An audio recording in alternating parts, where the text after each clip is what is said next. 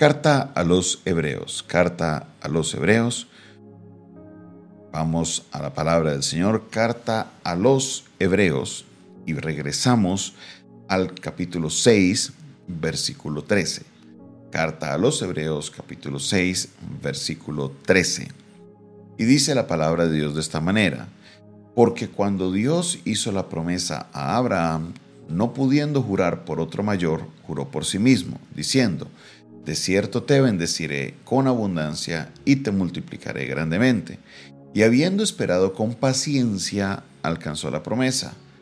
Pero porque los hombres ciertamente juran por uno mayor que ellos, y para ellos el fin de toda controversia es el juramento para confirmación. Por lo cual, queriendo Dios mostrar más abundante a los herederos, más abundantemente a los herederos de la promesa la inmutabilidad de su consejo, interpuso juramento para que por dos cosas inmutables en las cuales es imposible que Dios mienta, tengamos un fortísimo consuelo, los que hemos acudido para asirnos de la esperanza puesta delante de nosotros, la cual tenemos como segura y firme ancla del alma que penetra hasta dentro del velo donde Jesús entró por nosotros como precursor, hecho sumo sacerdote para siempre, según la orden de Melquisedec, o según el orden de Melquisedec.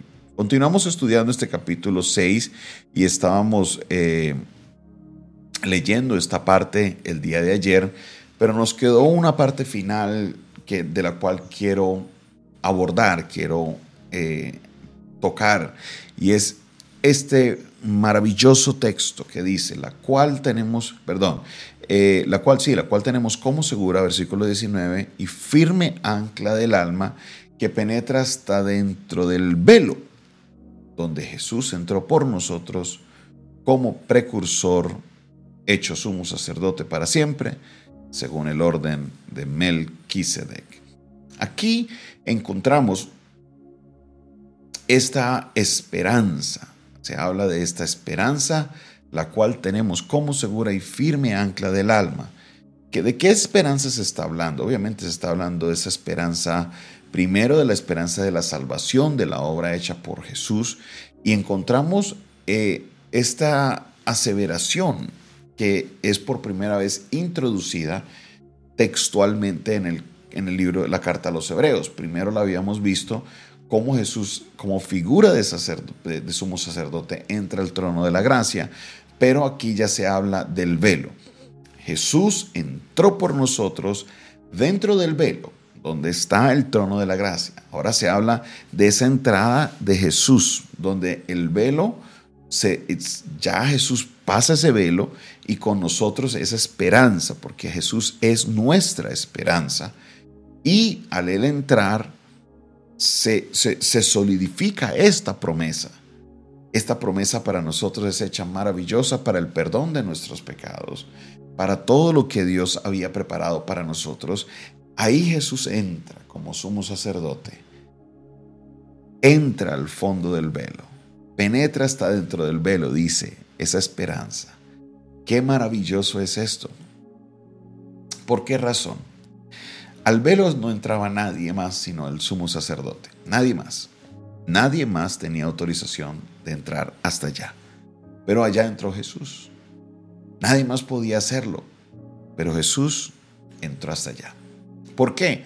Porque Jesús no solamente fungía como sacrificio. Él es el Cordero inmolado, Él es el Cordero perfecto, Él es quien cumple toda esta, esta, esta parte de, la ofrenda, pero también él mismo se presenta como sumo sacerdote. Al presentarse como sumo sacerdote, él entra hasta el fondo del lugar santísimo. Dice que penetra el velo, que entra a más allá del velo. Y el velo no era un velo, eh, un velito de esos que nosotros pensamos para que no le piquen los mosquitos, no, era una tela que impedía ver desde afuera lo que estaba pasando allá adentro. Y solamente el sumo sacerdote entraba una vez cada año. Pero ahora Jesús entró de una vez y para siempre y entró por nosotros y al penetrar el velo, al romper el velo, ahora nos deja a nosotros un camino, una entrada ante el trono de la gracia, para que ahora no solamente Jesús entre por representación de nosotros, sino que también nosotros podemos entrar al lugar santísimo. Gloria y honra a nuestro Dios. Esto es una obra maravillosa, porque el pueblo no podía tener, no tenía este beneficio, pero ahora nosotros los creyentes tenemos ese maravilloso beneficio de poder nosotros entrar al lugar santísimo por el camino hecho por Jesús, por el sendero abierto por Él, porque nuestra esperanza, Jesucristo, llegó hasta allá, hasta lo más profundo del lugar santísimo. La gloria y la honra para nuestro Dios. ¿Por qué? Porque Él hizo una obra perfecta. Entonces nos está diciendo el texto, mirándolo por completo, de que aquellos que esperan con paciencia alcanzan la promesa, número uno. Número dos, que Dios cuando le hace la promesa a Abraham jura por sí mismo. ¿Por qué? Porque no hay nadie superior a Dios por quien él puede hacer. No es que él no quiera querido hacerlo, sino que no, no se puede.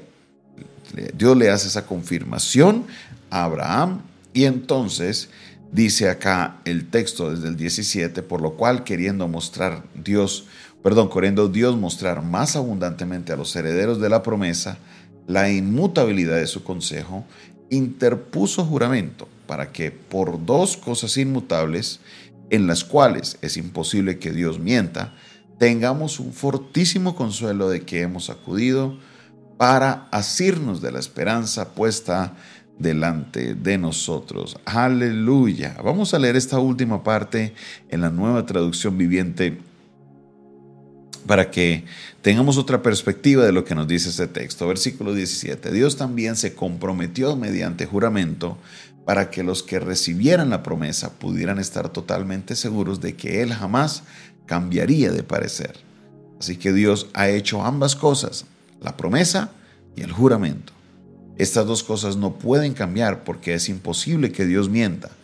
Por lo tanto, los que hemos acudido a Él en busca de refugio, podemos estar bien confiados aferrándonos a la esperanza que está delante de nosotros.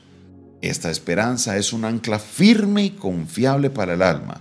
Nos conduce a través de la cortina al santuario del interior de Dios, al santuario, perdón, interior de Dios. Jesús ya entró allí por nosotros. Él ha llegado a ser nuestro eterno sumo sacerdote según el orden de Mel Aleluya. Qué bendiciones ser reconfortado por esta promesa. La promesa es un ancla. Es esa esperanza es nuestro ancla. Jesús rompió el velo, entró y llegó hasta allá. Y al estar allá, abre camino para nosotros. Esta esperanza nos conduce a través de la cortina del santuario interior de Dios, del lugar santísimo, al cual Jesús ya entró. Y por eso Él es nuestro sumo sacerdote. Jesús es mi sumo sacerdote. Vamos, dígalo conmigo. Jesús es mi sumo sacerdote. Qué bendición es entender esto. Ahora no tenemos a un sumo sacerdote de carne y hueso que está propenso a los pecados como todos los que eran de la orden de Aarón. Nuestro sumo sacerdote es de un sacerdocio superior. Según la orden de Melquisedec, Jesús es el sumo sacerdote, un sacerdote importante, un sumo sacerdote. Jesús es mi sumo sacerdote, un sumo sacerdote que no tenía que presentar sacrificio por sus propios pecados, porque él no tenía ninguno. Un sumo sacerdote que vivió su vida de manera perfecta y dio su vida por nosotros. Jesús es mi sumo sacerdote. Hoy entendemos esto maravilloso que era lo que vivían los israelitas como la sombra de los bienes venideros, como la sombra de las cosas que irían a suceder cuando Jesús estuviera en la tierra. Y todo se cumplió al pie de la letra. Jesús es mi sumo sacerdote. Qué maravilloso somos sacerdote el que tenemos. No uno que ofreció otras cosas por el perdón de nuestros pecados, sino que al contrario, Él se dio a sí mismo para que nuestros pecados fueran perdonados. Jesús es mi sumo sacerdote. Gracias Dios por tu obra. Gracias Dios porque hiciste una obra perfecta y completa en la persona de Jesucristo, tu Hijo. Señor, declaramos con nuestra boca de que Él es tu Hijo, de que Él es nuestro Mesías, de que Él es mi sumo sacerdote y que el sacrificio de Jesús fue suficiente para perdonar mis pecados. Gracias, Señor, porque la verdad, tú has sido bueno, tú has sido maravilloso, tú has sido Dios tan sobrenatural y especial con nosotros, que sin merecerlo nos diste a un gran sumo sacerdote. Padre Celestial, en esta hora te pido que seas tú llevándonos a entender cada vez más la revelación de lo que es tener a Jesús como sumo sacerdote y que podamos vivir nuestras vidas acorde a ese gran sacrificio que se hizo por nosotros. En el nombre de Jesús, amén, amén y amén. Esta fue una producción del eh, Departamento de Comunicaciones del Centro de Fe y Esperanza, la Iglesia de los Altares, un consejo oportuno en un momento de crisis. Se despide de ustedes su pastor y amigo Jonathan Castañeda y le invito para que usted, ahí abajito del video un botón que dice suscribirse.